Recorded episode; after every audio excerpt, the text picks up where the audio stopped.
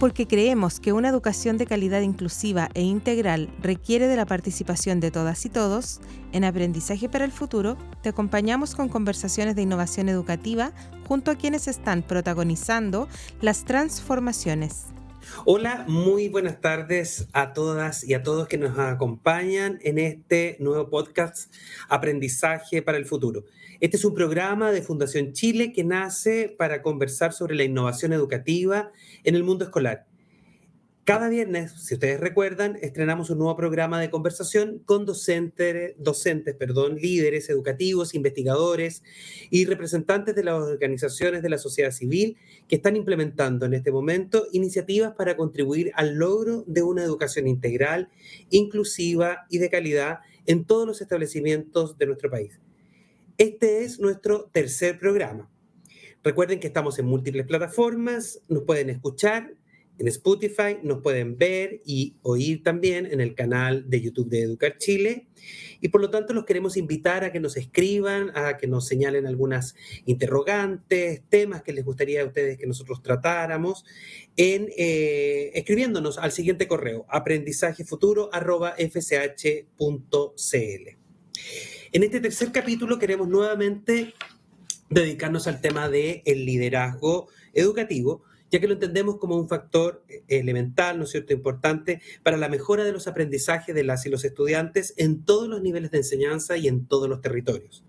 Las distintas lecciones, ¿no es cierto?, sobre el liderazgo nos permiten entender cómo hoy día, por ejemplo, existen también los llamados líderes intermedios, que son quienes acompañan y ayudan a desarrollar capacidades en los centros educativos. Ayudan también, ¿no es cierto?, a desarrollar personas, a rediseñar la organización, a generar un propósito, ¿no es cierto?, de largo alcance. Para conversar sobre esto, vamos a, estar esta tarde con Jorge Gajardo, él es coordinador de la línea de formación del Centro de Liderazgo Más Comunidad de la región del Biobío. Eh, Jorge, bienvenido. Jorge es profesor de filosofía, magíster en gestión, liderazgo y política educativa, además también académico de la Universidad de Concepción. Hace dos programas atrás estuvimos con Andrea Osorio, por lo tanto ya nos contó un poquito de, este centro de liderazgo más comunidad y de cómo surge. Bienvenido, Jorge. Hola, Marco. Un saludo especial a todos y a todas que nos ven, que nos escuchan, en Aprendizaje para el Futuro. Estoy muy agradecido de poder conversar contigo sobre este tema que creo que es tan relevante y tan desafiante al mismo tiempo. Exactamente. Jorge, eh, nos contaba Andrea la vez pasada, ¿no es cierto?, que eh, Más Comunidad es uno de los centros de liderazgo, ¿no es cierto?, que es una política pública que promueve el Ministerio de Educación para no solo investigar, sino que también poder eh, quizás recoger o conocer herramientas aplicadas de cómo entender o comprender, ¿no es cierto?, las distintas funciones que tiene el liderazgo. Y en ese, en, ese contexto y un poquito ya acercándonos a la línea que tú lideras, ¿no es cierto?, que tú diriges en este centro de liderazgo, eh, quizás podrías contarnos primero, ¿no es cierto?, eh, qué son los líderes intermedios, qué se entiende como líder intermedio y cuál es su rol dentro del sistema educativo.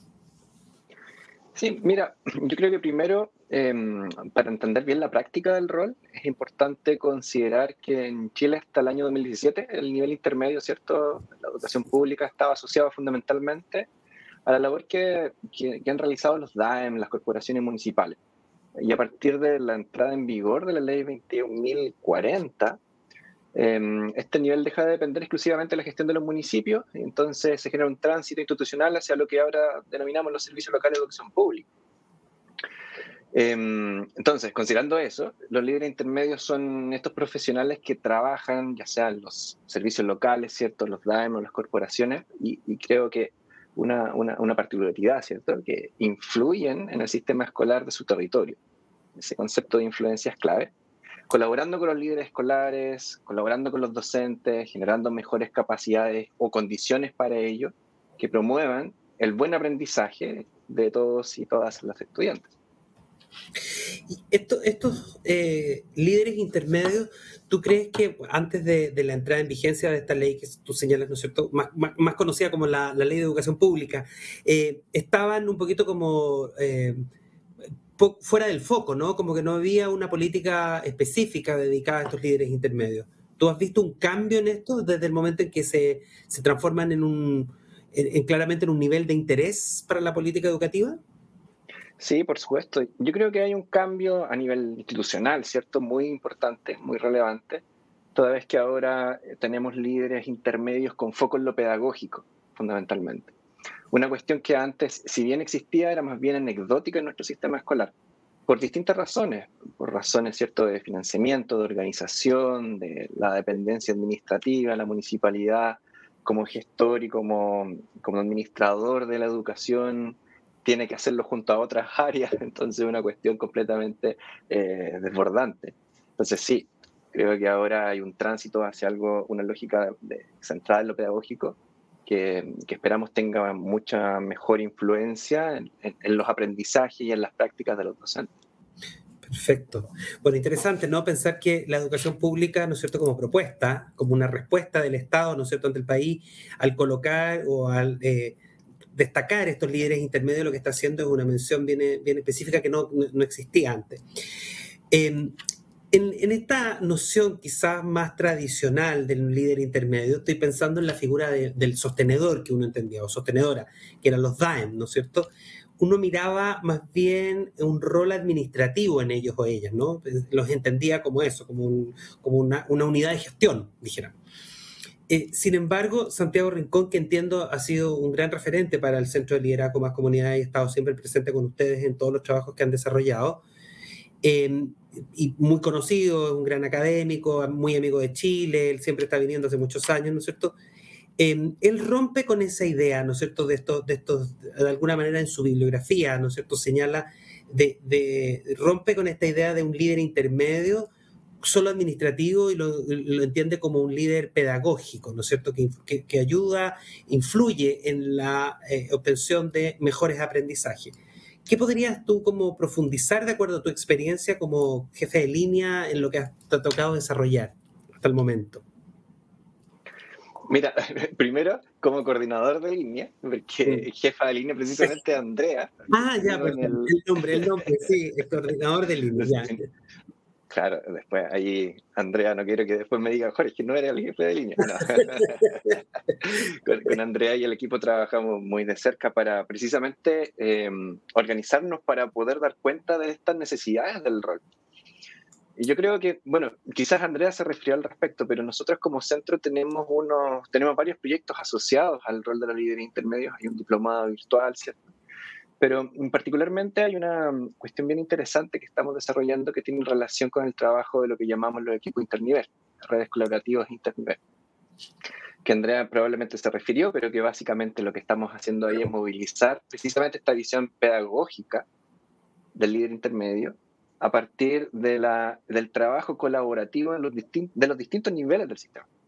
Entonces tenemos en equipos de trabajo organizados por escuela y por redes, trabajando estos líderes intermedios junto a los líderes directivos, por decirlo así, y a los líderes medios de los establecimientos, analizando, trabajando en torno a lo que denominamos un problema de práctica.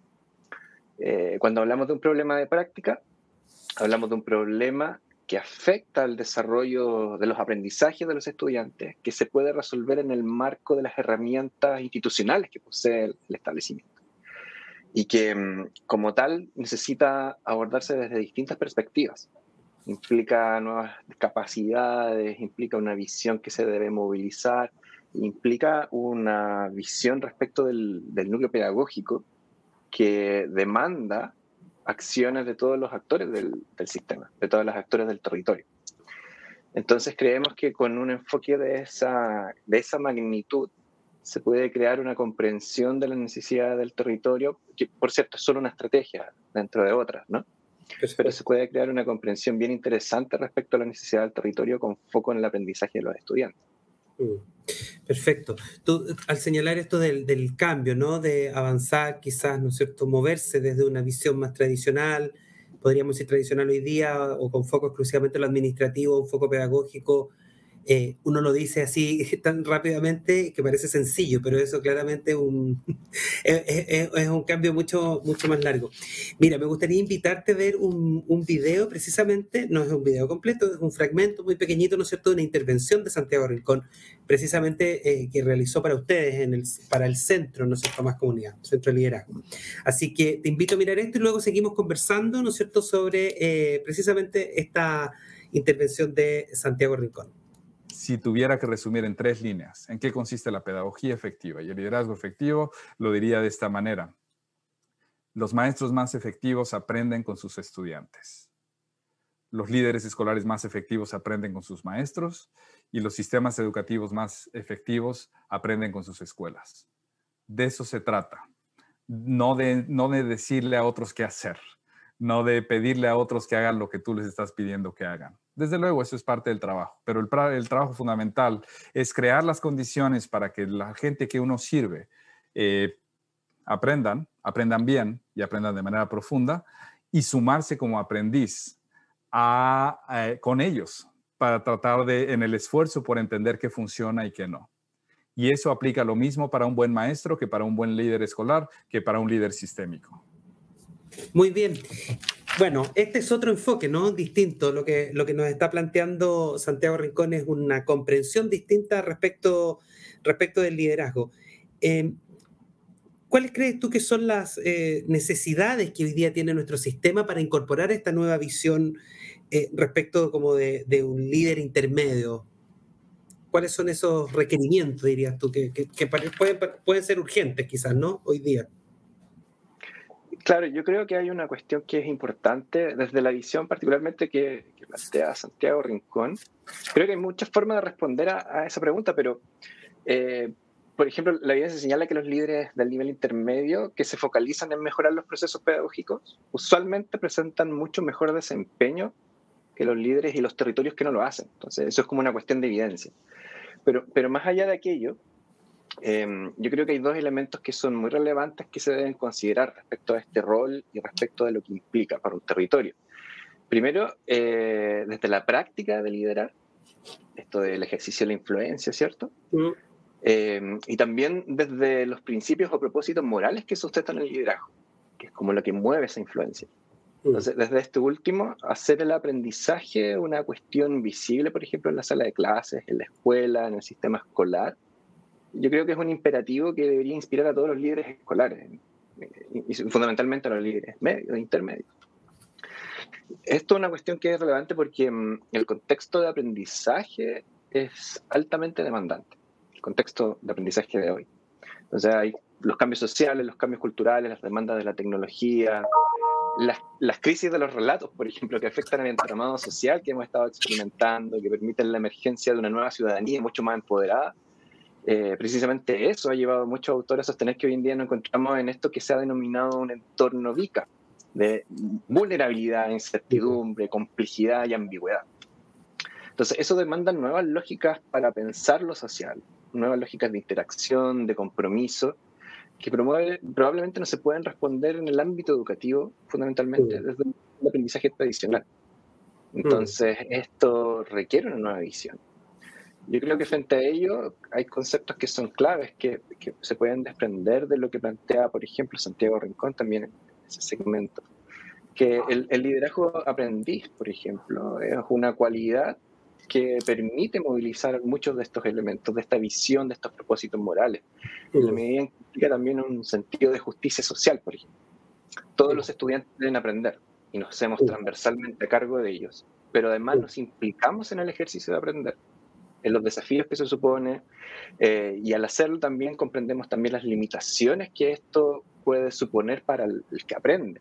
Entonces, salir del rol de maestro para asumir un rol de aprendiz, yo creo que permite dar un poco de sentido y visibilizar mucho mejor este propósito moral de todos, sin excepción, deben aprender. Mm. Entonces, eso yo creo que es una cuestión clave desde el punto de vista desde este punto de vista, que uno entre otros, del propósito moral, esta imagen de futuro, de proyección del cambio, ¿cierto? El cambio deseado en la sociedad que me mueve, me compromete, me anima y permite también, a propósito de la influencia, animar y demás. Creo que es una cuestión fundamental, uno de los primeros eslabones de la práctica de cualquier líder y sobre todo un líder intermedio. Mm. Cuando tú, cuando tú señalabas lo del, lo del propósito, ¿no? Uno lo, uno lo piensa también en, bueno, distintos autores van planteando eh, cuestiones bien similares, ¿no? Eh, una, por una parte, esto del propósito moral, eh, también se habla hoy día de rediseñar la organización, está esto hoy día presente en nuestro marco, ¿no es cierto?, como en inspiración de, de, de Leyhood, pero también se habla de desarrollar personas, ¿no es cierto? El desarrollo de personas, es como otros hablan del, capital humano, ¿no? no sé si es el mejor concepto, pero cuando hablamos de desarrollo de personas, hay un, componente importante en estos líderes intermedios de, valoración y de desarrollo profesional de quienes ellos lideran, ¿no? Estoy pensando en las y los profesores.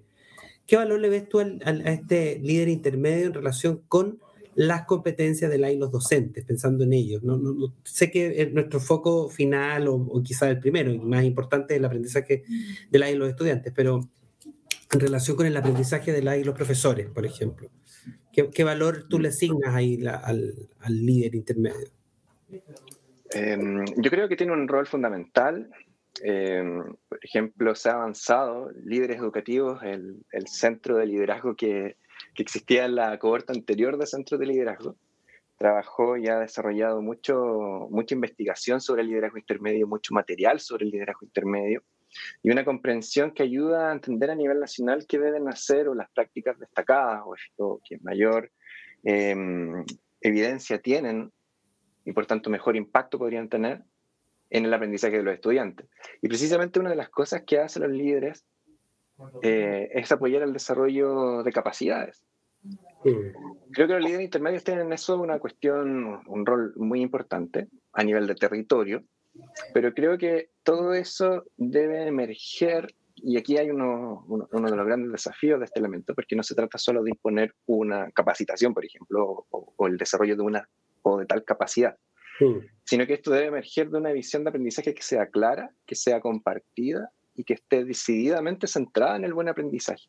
Hmm. Creo que eso es clave. O sea, muy la línea de lo que estábamos conversando del propósito moral. Claro. Entonces, esto implica hacer visible algunas cuestiones que a veces son tácitas, como los supuestos sobre el aprender, que están presentes muchas veces en nuestras comunidades, y, y que son muy relevantes, porque los procesos de cambio, los procesos de desarrollo social implican una cuestión que no es solo técnica, hmm. sino que también implica una, una, cuestión que es social. Esto se vincula con la generación de sentido compartido respecto del por qué y para qué, pero también del cómo. Cuando abordamos este cómo, creo que una cuestión importante es reconocer desde dónde docentes y líderes interpretan el aprender, por ejemplo, en su dimensión ontológica o epistemológica. Esto es importante porque sabemos mucho actualmente sobre el buen aprendizaje, pero no necesariamente es lo que hacemos en la escuela. Y hay un, un desafío para el desarrollo profesional. Entonces, saber y comprender por qué, ¿cierto? Yo creo que desde el punto de vista del cambio y desarrollo profesional, eh, implementar una visión de buen aprendizaje implica reconocer esas posiciones eh, respecto del cómo conocemos y aprendemos, porque este mm. tipo de cambio es más bien representacional y como tal es evolutivo, entonces es de largo aliento. Em, no se resuelve solamente con la oficialización de un instrumento, que por ejemplo podemos apoyar el desarrollo de los planes de desarrollo profesional. Pero ¿cuál es la visión de desarrollo profesional y de aprendizaje de estudiantes y de adultos que está detrás? Una práctica tradicional, eh, y por ejemplo con ello me refiero a la visión del docente desde un rol directivo, una intención de aprendizaje más bien extrínseca en lugar de una visión más intrínseca, con resultados asociados a hechos exclusivamente memorizados de forma inconexa, no se cambia de un día para otro con pura voluntad o con solamente un instrumento como un plan de desarrollo profesional. Todo esto tiene que ser parte de un proceso de reflexión y de colaboración. Precisamente ese proceso de colaboración creo que implica cierta tensión y cierta controversia constructiva, que es lo que se llama eso que se vive detrás de una colaboración efectiva que sea adecuadamente facilitado, y hay una cuestión clave para los líderes intermedios. Porque eso es otro desafío desde el punto de vista del, acompañamiento pedagógico, por ejemplo. ¿Qué acompañamos? ¿A quién y cómo? Porque también hay que pensar en términos de eficiencia respecto del proceso. No se responde con una estrategia única. Entonces ahí uno de los principales desafíos es esa mirada territorial, pero al mismo tiempo que dialoga en un espacio de co-construcción y un buen mecanismo para ello a veces es indagar en los supuestos que explican nuestras acciones y que justifican ciertas consecuencias.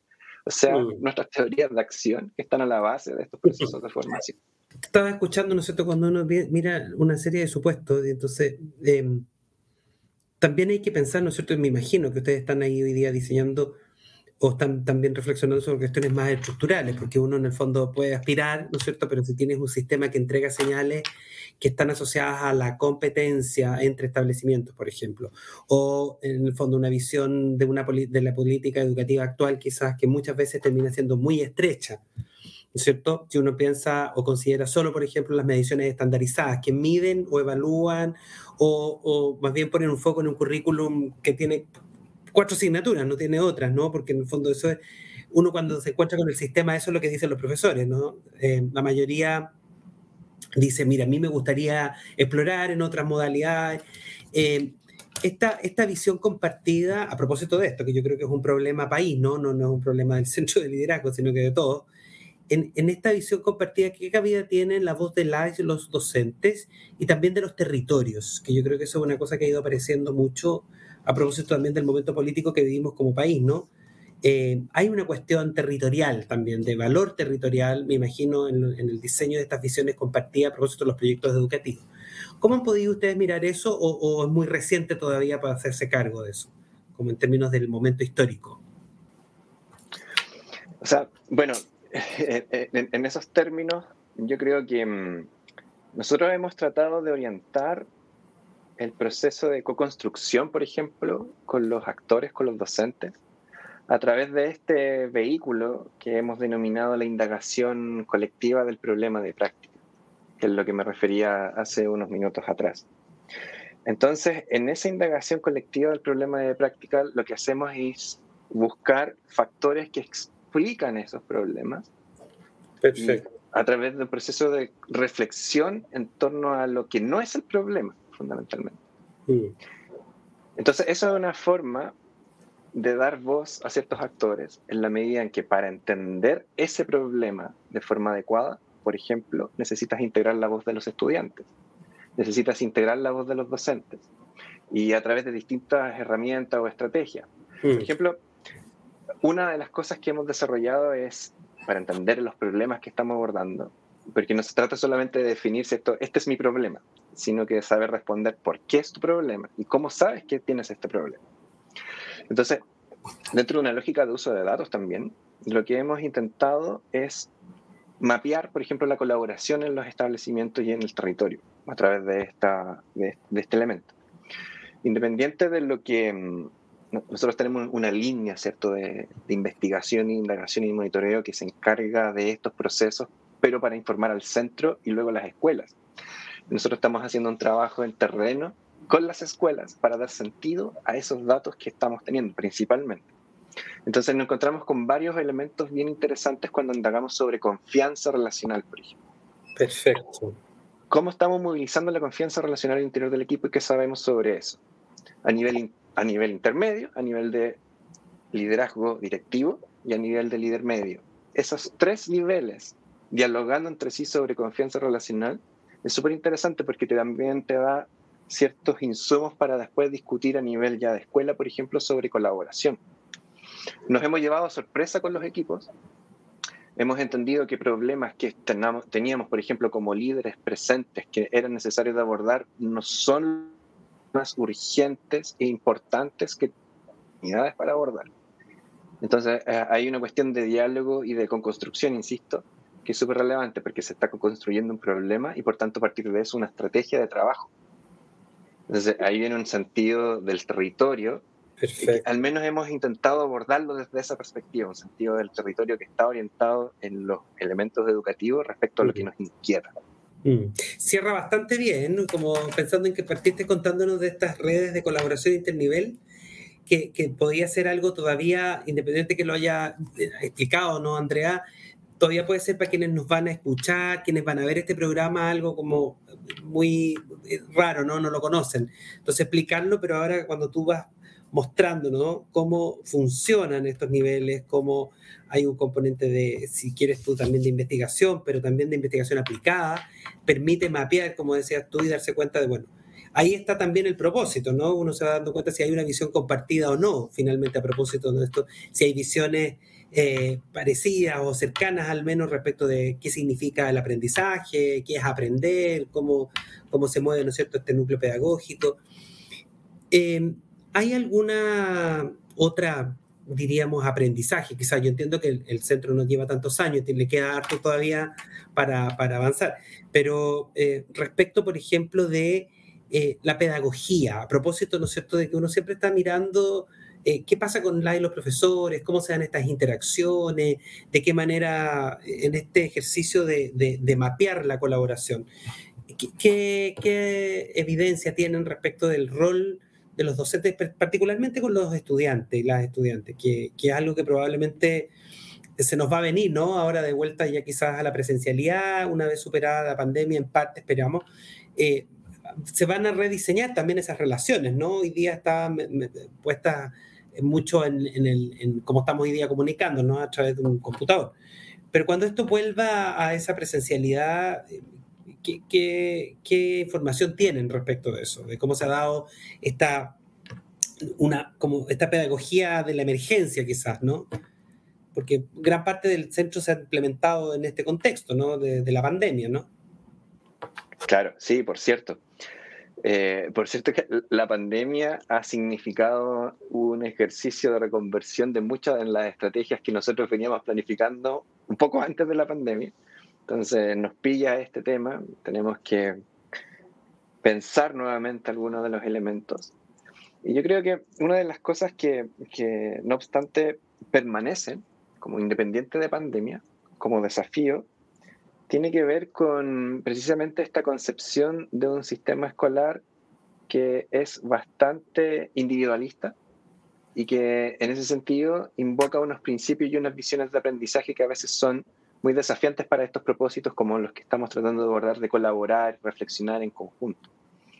Eso lo señalo en la medida en que em, una de las cosas que supone una concepción de buen aprendizaje es que te tienes que vincular como aprendiz en los procesos que estás desarrollando.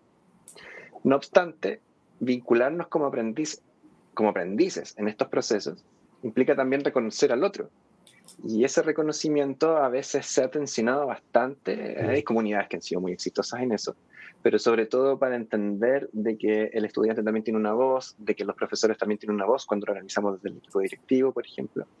Entonces, no tenemos datos sistematizados aún, por ejemplo, respecto de la evidencia. Llevamos pocos meses funcionando con esta estrategia. Estamos, por ejemplo, sistematizando nuestra información sobre colaboración a nivel, a nivel de los cuatro territorios con los que operamos, también de confianza relacional, pero también a propósito de los de práctica.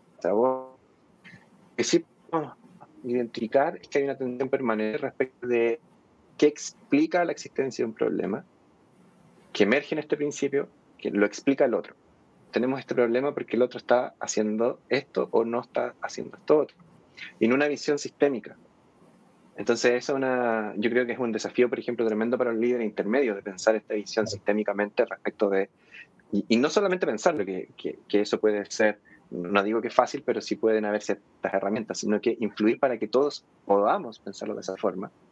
De tal forma que los docentes se vean ciertos reflejados en el, en el nivel macro también y puedan encontrar respuestas respecto de lo que están haciendo junto a sus pares para resolver, por ejemplo, este elemento que estábamos comentando, el problema de práctica. Entonces, una, una de las cuestiones que siempre encontramos y que está en la literatura es que un problema de práctica, por ejemplo, implica una visión a veces de culpabilidad que emerge. Porque tienes un problema y tienes un culpable, y tienes un responsable. Pero eso no dialoga con una visión de colaboración donde tenemos ciertos niveles de confianza que nos permiten hablar y analizar con propiedad estos elementos. Entonces, no hay una responsabilidad que sea de ti de este u otro profesor, qué sé yo, sino que hay una responsabilidad compartida a nivel del sistema. Porque lo que buscamos es hacer el aprendizaje una cuestión visible, buscamos hacer el aprendizaje una responsabilidad de todos. Entonces, movilizar esos principios, por ejemplo, eso es una cuestión que no es solamente técnica, sino que también es social, ha sido uno de los principales desafíos y que además en pandemia se han tensionado bastante en la medida en que estamos todos tensionados también. Exacto. Entonces, la discusión ahí puede ser bastante desafiante para facilitar y para mediar en esos procesos. Oye, súper interesante porque además estás pensando a propósito de estos problemas de práctica o de la identificación de factores que van a explicar, ¿no es cierto?, un determinado problema. Eh, eh, a la vez uno entiende que el foco, eh, si bien está pensado, ¿no es cierto?, esto para la, y los líderes, está eh, siempre vinculado al aprendizaje, ¿no? Están siempre buscando, siempre está buscando el aprendizaje de, los, de los niños, los jóvenes, en cada uno de estos territorios en donde, en donde ustedes están. Em, tengo una última pregunta que es práctica, muy concreta quizá, de repente a lo mejor te saca un poquito de, lo que ustedes usualmente están haciendo, em, pero pensando en, en las personas que nos van a oír. Cada una de estas prácticas, cada una de estas herramientas, el desarrollo del centro de liderazgo en una escuela se, se empalma de alguna manera con las tareas típicas, ¿no es cierto?, de los directores, ¿no es cierto?, que son eh, el sufrimiento muchas veces en el PME, en el diseño del plan estratégico, del plan de desarrollo profesional, van haciendo una, una conversación con estos instrumentos que son propios, ¿no es cierto?, del, ser director o directora de una escuela. Sí, por cierto que sí, pero también podría decir que a veces no. Depende. ¿Por qué? Porque, por ejemplo, eh, trabajar con un problema de práctica es una cuestión que puede servir para distintos procesos, como por ejemplo para pensar tu plan de desarrollo profesional. De hecho, estamos eh, en estos momentos, en algunos territorios, indagando en nuestros planes de desarrollo profesional. ¿Qué quiere decir eso? Analizando esos planes. ¿Cuál es el problema de práctica que resuelve y la teoría de acción que está detrás? Esto es interesante porque es una tarea de un líder pedagógico, es una tarea que requiere del acompañamiento de un líder intermedio, por cierto que sí. Pero muchas veces son documentos que se elaboran desde una visión más bien de cumplir con un indicador, de cumplir con una evidencia. Y, es verdad. Exacto. El PME a veces se elabora, ¿cierto? Porque necesito generar eh, o justificar lo, el plan de cosas que voy a utilizar. Exactamente. Y, y, con el plan de desarrollo profesional docente, por ejemplo, puede suceder lo mismo.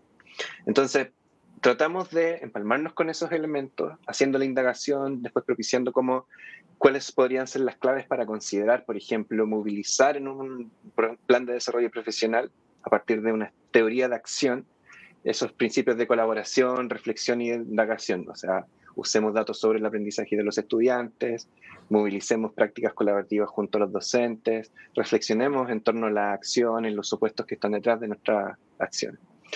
Eso yo diría que es una cuestión fundamental, pero que a veces es tan distante de lo que eh, muchos de nuestros participantes experimentan en sus escuelas, de las presiones que el sistema también a veces les impone, que se nota que es algo que no es eh, auténtico.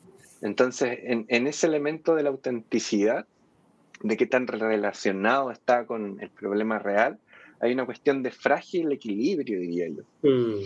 Pero tenemos la convicción de que llevar esta discusión desde ese punto de vista es una cuestión que, no en el corto plazo, por cierto, sino al, cabo de un par de ciclos de, mejora que estamos tratando de desarrollar, eh, va a generar un, sentido mucho más robusto.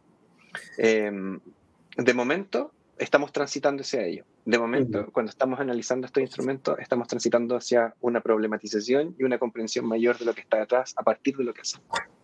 Súper interesante, Jorge. Sería muy bueno que esas conclusiones compartirlas, ¿no? Yo digo, eh, bueno, ustedes tienen una línea también de, información para el propio centro, pero yo me imagino también para, en este caso, el Ministerio de Educación, ¿no es cierto? O para el tomador de decisiones, el diseñador de política, sobre todo pensando en esto, ¿no? Cómo se combinan estas nuevas lógicas uno dice nuevas, ¿ah? pero no son tan nuevas, estas lógicas de colaboración o quizás, ¿no es cierto?, de, mirar de manera distinta el liderazgo con por otra parte, la carga administrativa, eh, que uno entiende que no es su origen, ¿no? No, no, el PME no se origina en una cuestión de, deriva en esto, pero su origen es otra cosa, ¿no? Es pensar estratégicamente una escuela, ¿no? Lo mismo pasa con los, con los distintos planes.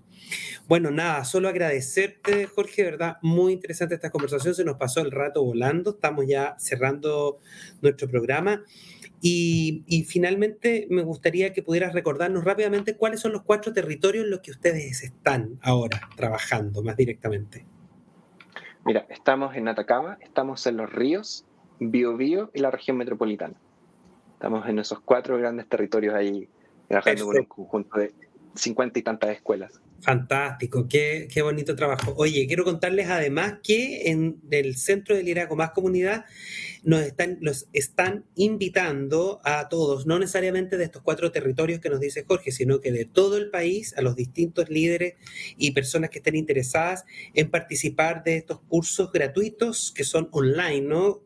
liderazgo para el cambio y también liderazgo y formación ciudadana. Si quieren participar en estos cursos, tienen que ingresar, ¿no es cierto?, a eh, la dirección es centromascomunidad.cl, centromascomunidad.cl buscar la noticia en donde, ¿no es cierto?, se plantean eh, esta invitación y llenar el formulario para participar de manera gratuita y, ¿no es cierto?, online, claramente no presencial, de estos cursos de autoformación.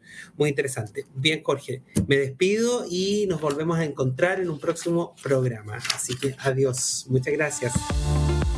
Esto fue Aprendizaje para el Futuro, una conversación sobre innovación educativa con Marco Ávila. Revisa este y otros capítulos en www.educarchile.cl.